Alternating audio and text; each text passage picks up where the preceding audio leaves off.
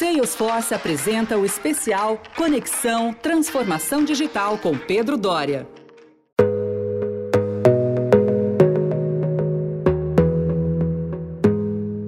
Imagina você estar tá no setor de seguros e de repente vem uma pandemia, daquelas com extensão mundial. Pessoas por toda parte, em todos os setores, tendo de ficar em casa. Muita gente com a pólice na mão pedindo sinistro. E mais gente ainda se perguntando por que, que eu não fiz um seguro antes? Como gerir um aumento de demanda desse patamar? Olá, eu sou Pedro Dori, junto com Fábio Costa, Country Manager da Salesforce no Brasil. A conversa do episódio de hoje trata justamente dessa história. Transformação digital feita no limite. E nossa convidada é Patrícia Chacon, CEO da Liberty Seguros. Vem com a gente.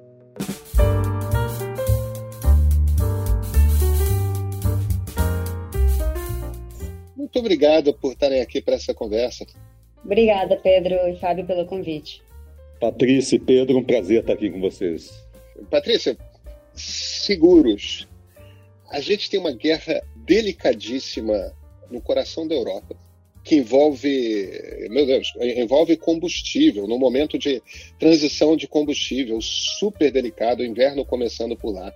A gente tem, por outras circunstâncias, mas também por isso, um cenário de aumento de juros no Brasil. A gente estava com crédito bem mais barato do que, do que estamos tendo. É, é o, a perspectiva é, é, de cuidado com inflação. Isso tudo afeta o mercado de seguros. Né? Agora, ao mesmo tempo, o processo de transformação digital da indústria de seguros está a pleno vapor e isso corta custos, torna o negócio mais eficiente, aproxima as seguradoras de, dos seus clientes. Qual é a perspectiva, Patrícia? Como é que como é que está o seu mundo?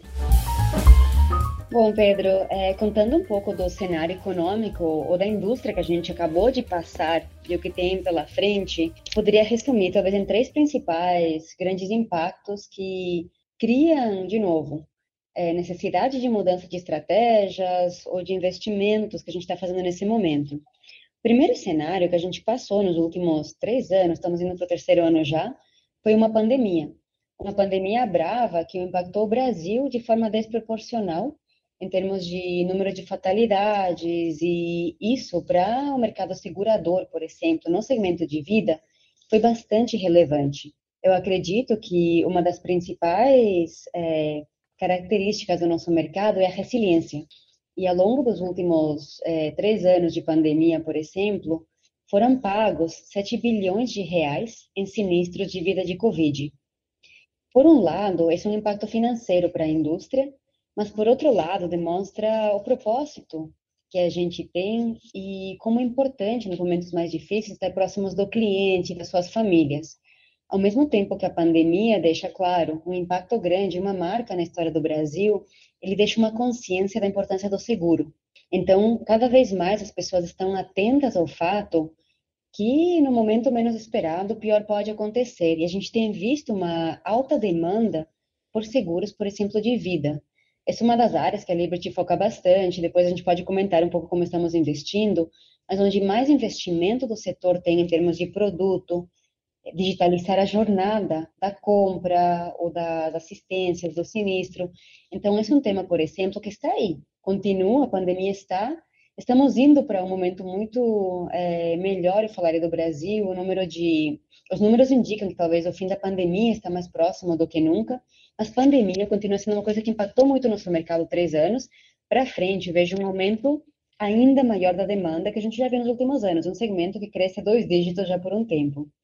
Um segundo fator assim macroeconômico é, bastante relevante que você citou é esse tema inflacionário. A inflação tem impactado várias cadeias produtivas no nosso mercado é, e impacta no bolso no final do dia do consumidor. E tem duas vertentes aí que a gente tem que considerar. A primeira é nesse momento que o consumidor está também com algumas incertezas econômicas, ele gera uma necessidade no mercado de criar produtos mais acessíveis. O Brasil tem uma coisa muito interessante que a penetração do seguro continua sendo muito baixa. Menos de 30% da frota circulante tem seguro. Nossa. menos de 20% das vidas, menos de 15% das residências. Ao mesmo tempo que isso é uma grande oportunidade, já faz muito tempo, ele gera uma necessidade de pensar assim: no momento que talvez tem menos disponibilidade de crédito, está mais difícil aceder ao crédito para as famílias, o impacto por causa da inflação no bolso das pessoas é grande, como que a gente cria uma oferta de seguros mais acessíveis que permite ao cliente não deixar a indústria e, pelo contrário, proteger o que é mais valioso em momentos de incerteza? A Liberty, a gente pode também falar um pouco mais disso, mas temos investido muito na, na nossa oferta de produtos. Temos uma marca super bem sucedida chamada Liro, de seguros de automóveis mais acessíveis. Temos vários produtos mais enxutos, que são bem desenhados em base à necessidade do cliente, mas acho que isso acontece em várias indústrias, tá? Com esse tema inflacionário, como que a gente garante que as pessoas não perdem acesso, mas pelo contrário, a gente continua a aumentar a penetração. E o terceiro tema em termos de assim, cenário macroeconômico ou de tendências de consumo, é essa grande mudança do consumidor e apetite pelo digital, que de fato conversa muito bem com o tema inflacionário. Em tempos de inflação, olha, a disciplina de custos sempre é uma boa estratégia. Por que, que eu falo isso? Porque o cliente, que no final do dia, em que mantém as luzes da companhia, de toda a companhia ligada, ele merece que a gente seja muito cuidadoso na gestão dos nossos custos. Porque isso, no final do dia, volta para o cliente como um preço mais competitivo. Então, nesse trabalho de cuidado das despesas e na busca de uma entrega mais fluida ao mesmo tempo para o cliente, o digital é um grande aliado de todas as empresas. Então, eu acredito que, assim, olha, cenários econômicos, sim, mares calmos a gente não tem, não tem nunca. A gente sempre está é, olhando como os ventos estão indo, mas eu acredito que é, na indústria de seguros a perspectiva, apesar disso, é muito boa, pelo que eu comentei. A baixa penetração do seguro e maior busca do cliente por seguros por causa da pandemia ou por seguros acessíveis, é, a digitalização que vem acelerada e o cliente vem respondendo muito bem, não só respondendo bem, mas procurando digitalização, então, acho que essas duas coisas se combinam para a gente ter uma perspectiva muito boa para o nosso mercado. Fábio, você sabe que eu sempre gosto de conversar sobre transformação digital com você, porque por conta dessa, dessa sua posição na Salesforce que te permite ver várias indústrias ao mesmo tempo, o ponto em que estão, tudo mais. Qual é a análise que você faz do setor de seguros aqui no Brasil, hein, né, quando a gente fala de transformação digital? É, Pedro, eu acho que esse setor é um setor que está avançando muito rápido na transformação digital. E a Patrícia, de certa forma, deu os motivos para isso estar acontecendo.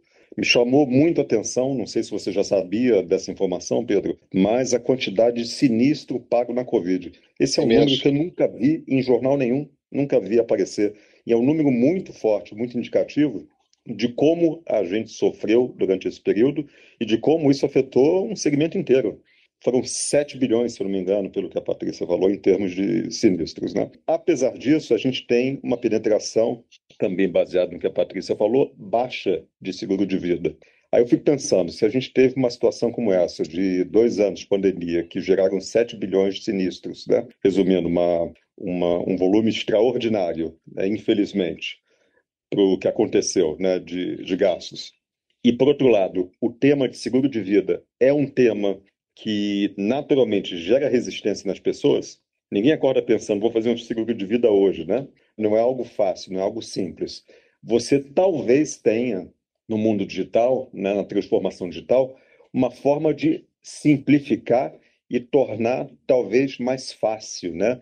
Gerar menos resistência ao consumidor final a fazer um seguro de vida. E é isso que está acontecendo hoje na, na, minha avaliação na indústria, que não só o ganho de eficiência que a Patrícia colocou interno para tentar repassar esse ganho de eficiência na ponta, no custo final para o cliente, mas também simplificar a interação desse cliente com o produto, com produtos mais acessíveis. E essa simplificação não passa só por ter um aplicativo né, que tenha uma, uma interface clara, simples, mas também por quebrar algumas barreiras psicológicas desses clientes.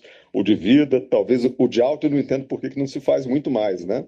Eu acho que o de alto, a barreira é econômica mesmo, talvez seja a questão da, dos juros que a gente tem, da dificuldade econômica. Mas vários outros seguros Tem uma barreira que talvez a interface digital ajude a quebrar. Então, eu diria que comparado hoje com as outras indústrias, como você perguntou, está é, tá no nível da indústria financeira, sem dúvida alguma. As indústrias têm formas distintas e preocupações distintas na automação. Se você pegar a indústria de varejo, está muito orientado, obviamente, à transação, naturalmente, como todas estão, né? e a uma busca por maior eficiência no ponto de venda. Você tem que. Ali não há mais uma discussão se você tem um ponto físico ou um ponto digital. Né? São as duas coisas, você tem que buscar uma eficiência maior no ponto físico. Naturalmente, o caminho digital é um caminho muito positivo, eficiente para acontecer isso. Saúde é a mesma coisa. Aí já tem a ver com a experiência do paciente, com a velocidade de atendimento, com o conhecimento do, do histórico do paciente, assim por diante. Mas dentro dessas indústrias, eu diria que a de seguros ela, e talvez, não sei se a Patrícia vai concordar, apesar da transformação, da velocidade com que isso é feito, ela é muito mais low profile nessas transformações do que as outras indústrias. Ela fala menos, por algum motivo. Fala menos que a de varejo, fala menos que a financeira, ela fala menos do que a de saúde, que fala bastante de telemedicina, por exemplo. A de seguros você não escuta, mas está numa alta velocidade a transformação.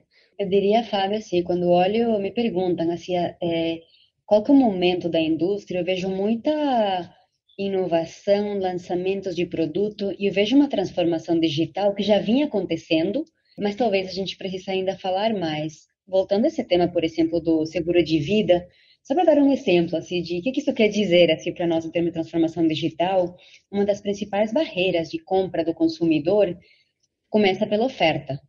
A gente faz muita pesquisa, eu acho que é super importante ouvir um pouco o cliente.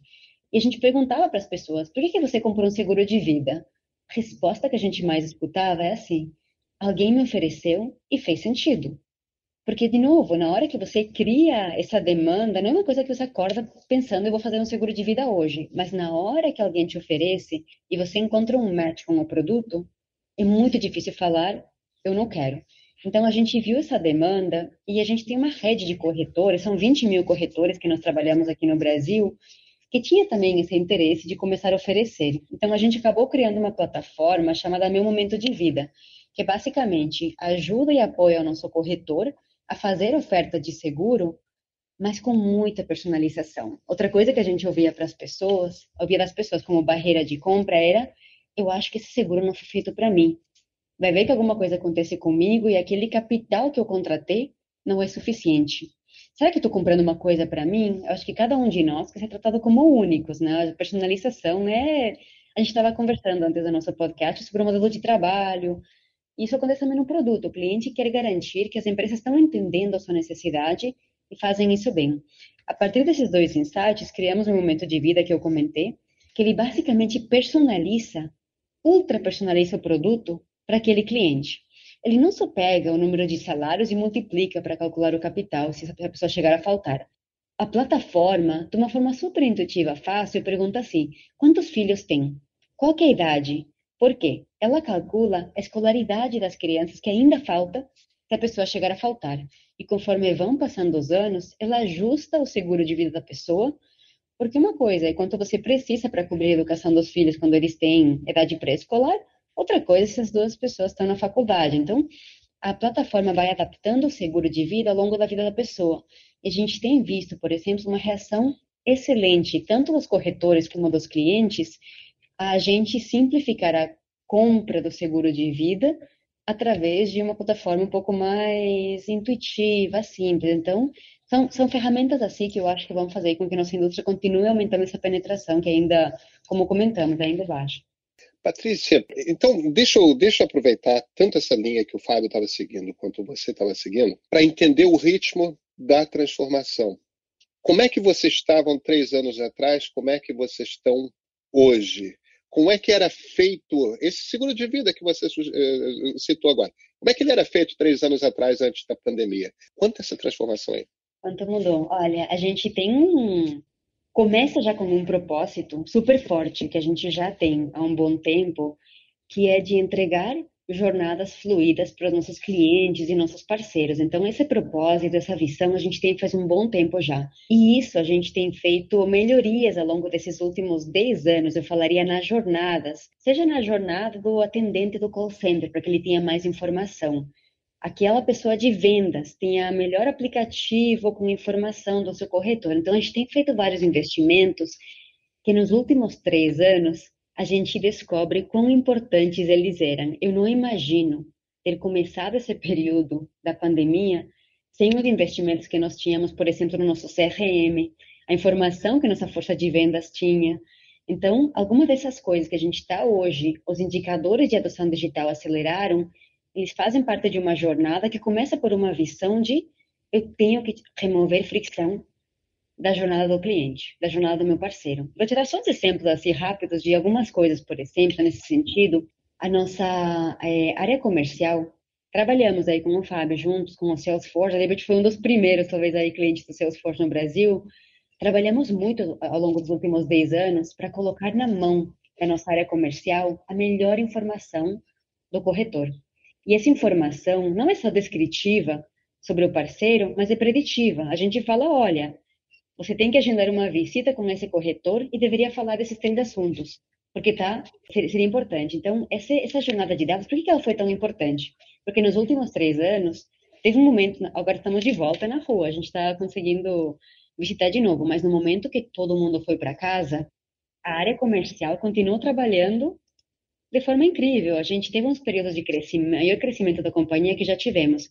Outro exemplo, assim, é, em termos de transformação digital, a gente está é, vendo cada vez mais um apetite do consumidor para consumir informação de forma digital, usar os autosserviços da companhia. Três anos atrás, 50% dos nossos clientes ainda recebiam a sua pólice através do correio. Eles falavam, eu quero receber a pólice numa carta, com um envelope, eu quero abrir e pegar a carteirinha do seguro. Sabe quantos recebem hoje? Quantos? Menos de 1%. Nossa. Porque se o cliente quer receber, a gente vai mandar.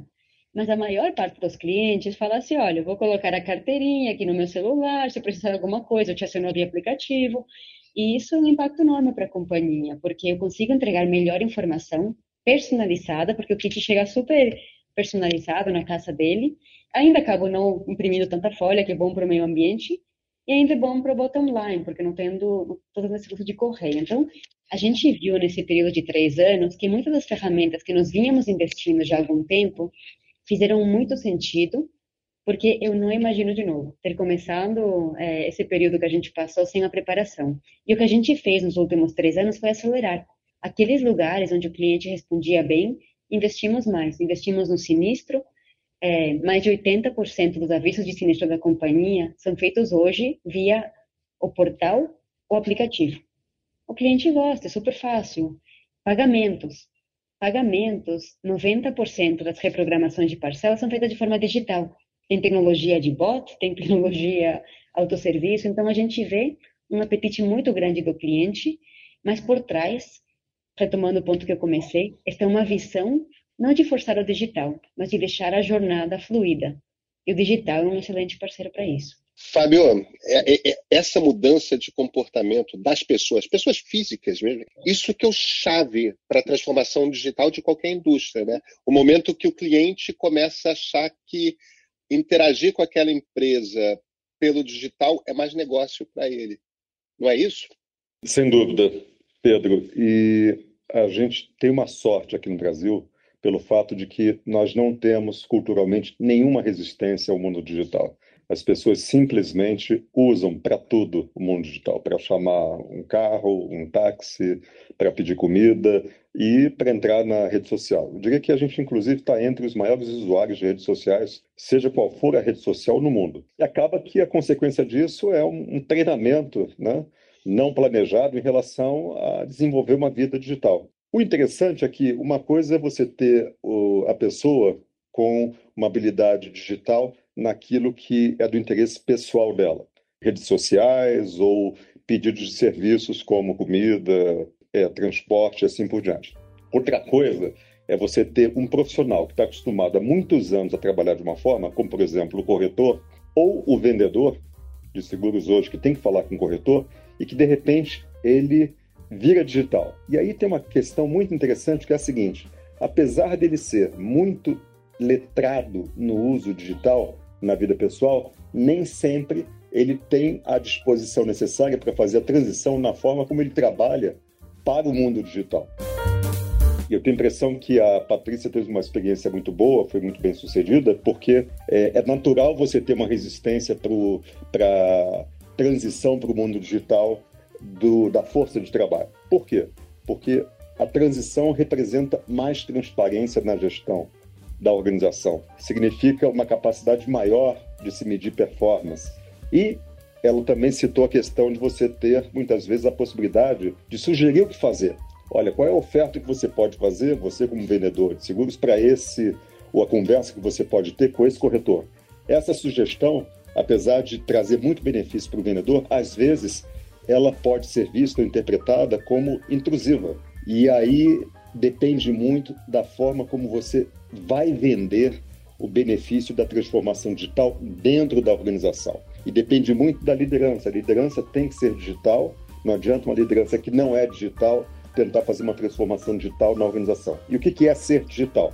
Não é só usar o celular para fazer as coisas, mas entender o benefício, ter a capacidade de educar as pessoas. Então, eu diria que essa digitalização do ecossistema de seguros, no caso em particular da Liberty com a Patrícia, com certeza teve que contar muito com essa consciência da importância da mensagem e da forma de você fazer com que ela se sedimente no ecossistema. Então, Patrícia, vamos, vamos, vamos falar sobre liderança aqui, porque acho que esse é um ponto-chave e certamente interessa muitos dos nossos ouvintes. O, o trabalho do CEO muda? Olha, eu acredito que o trabalho do CEO está em constante evolução, mas nesse mundo, sim, tem três coisas talvez assim que tem algumas que não mudam, mas outras que sim. Vou falar que não muda.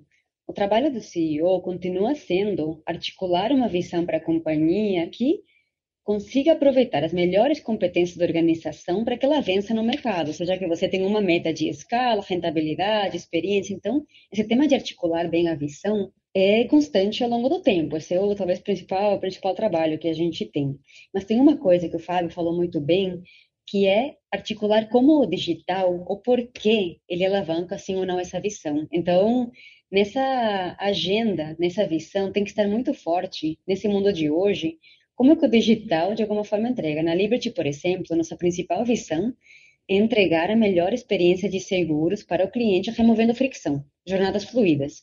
Então, a partir dessa visão, tem duas coisas, talvez, que viram ainda mais importantes nesse momento num mundo que está em constante mudança, seja pelos motivos econômicos que nós falamos, mudança de comportamento do consumidor, vira mais importante do que nunca se eu estar antenado como está mudando o perfil de risco do meu negócio. Quais são as, os riscos que eu tenho pela frente e oportunidades? E nosso papel vira cada vez mais importante de ouvir.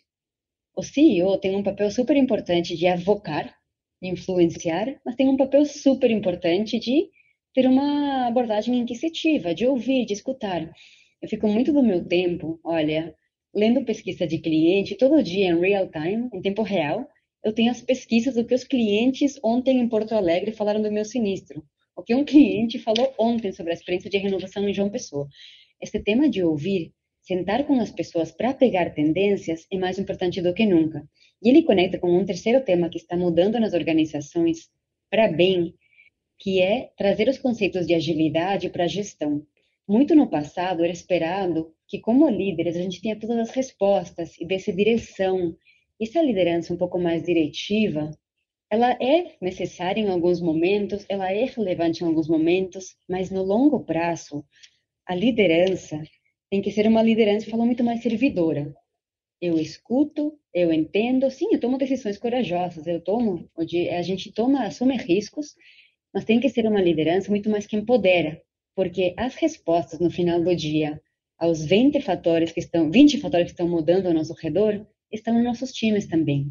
Então, a gente tendo uma direção certa, uma direção super clara, esse empoderamento dos times é importante. E o conceito do ágil, o que eu gosto muito, a liderança tem um ownership e um accountability sobre os OKRs da companhia.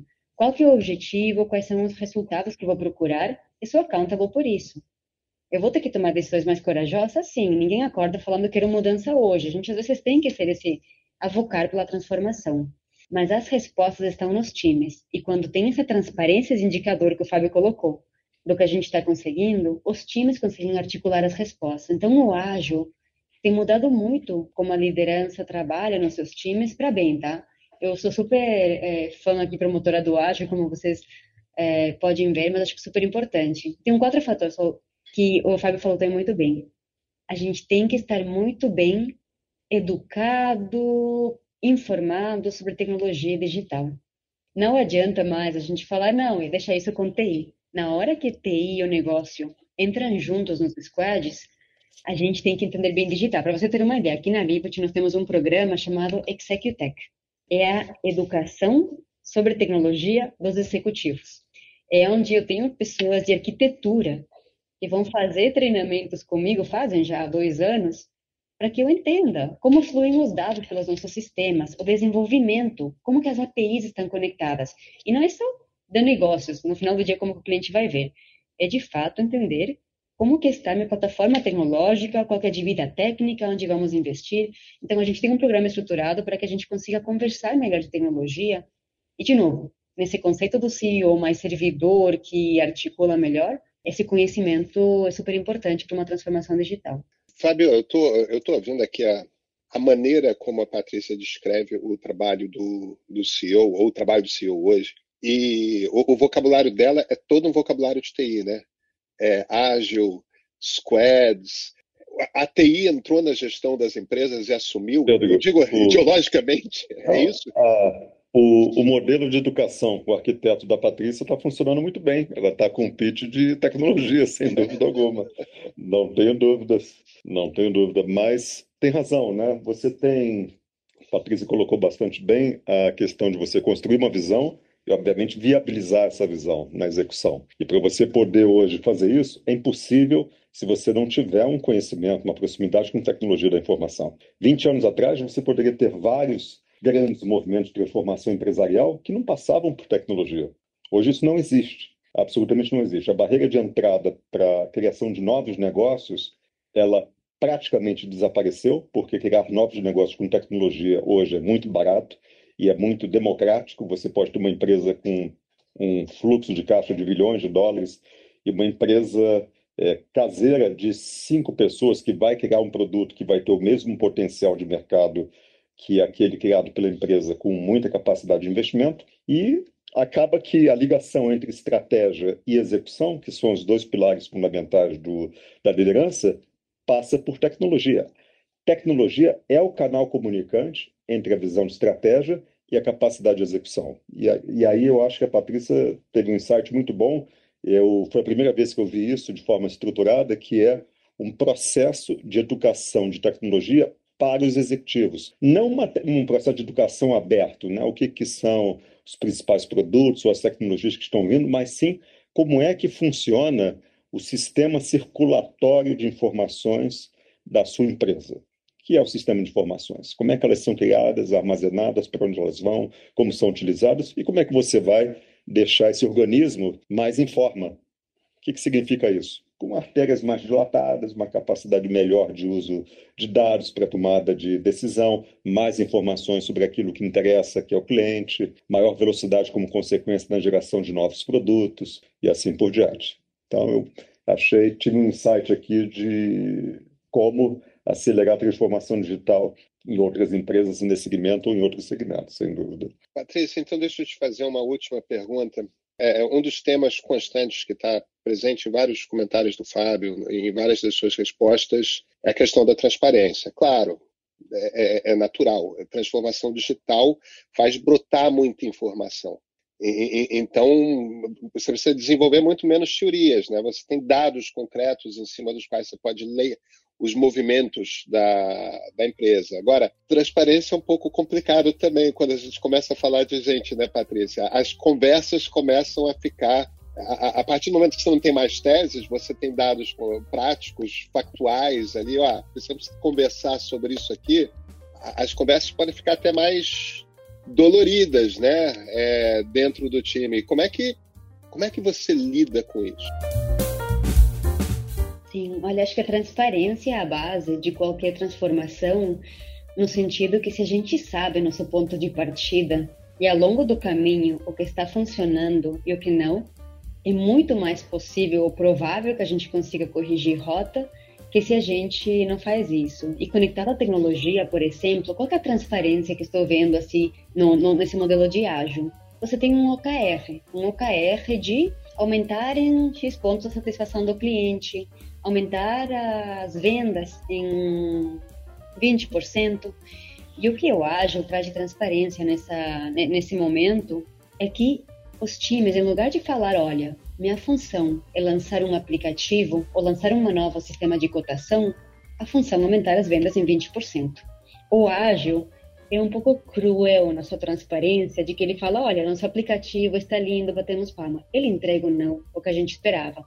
Porque se não entrega, o cliente não viu o valor do que a gente pensava, temos que pivotar. Então, para nós, essa transparência das metas tem sido, de novo, um acelerador para a gente colocar mais investimento no que está dando certo, aquilo que não está corrigir rápido e às vezes falar, olha, a hipótese era que funcionava, se ele não funciona, tudo bem, tem coisas que não don't make it, tem coisas que não vão chegar.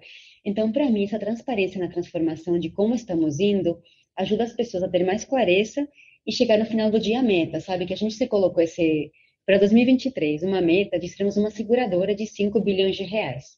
Então, eu acho que numa cultura de alta performance, a transparência das metas não é só entendida como é procurada pelos colaboradores para garantir que estamos fazendo o progresso adequado para aquela visão que a gente se colocou. Então, tem uma cultura forte por, em, em, como base disso. A, a Liberty tem uma cultura forte do Lean, que também é muito transparência de metas, painéis de gestão. Então, essa, essa é a nossa base. Por isso que eu acho também que foi tão natural para nós, eu diria, como, como cultura. Mas a transparência é, é positiva. E o clima de trabalho é bom, viu? A gente esse, tem uma cultura muito aberta. Uma cultura muito aberta, onde as pessoas sabem como estão indo, sabem como estão indo as metas, falam as melhorias. E é isso. Eu acho que a base, se você perguntar para qualquer colaborador aqui, é essa abertura e transparência que se tem nas conversas. Então, super, super importante para a transformação. Patrícia Chacon, Fábio Costa, muito obrigado pela conversa. Pedro, foi um prazer estar aqui com vocês. Obrigada de novo pelo convite. Foi um prazer, Patrícia. Ótima conversa. Pedro, mais uma vez, super obrigado.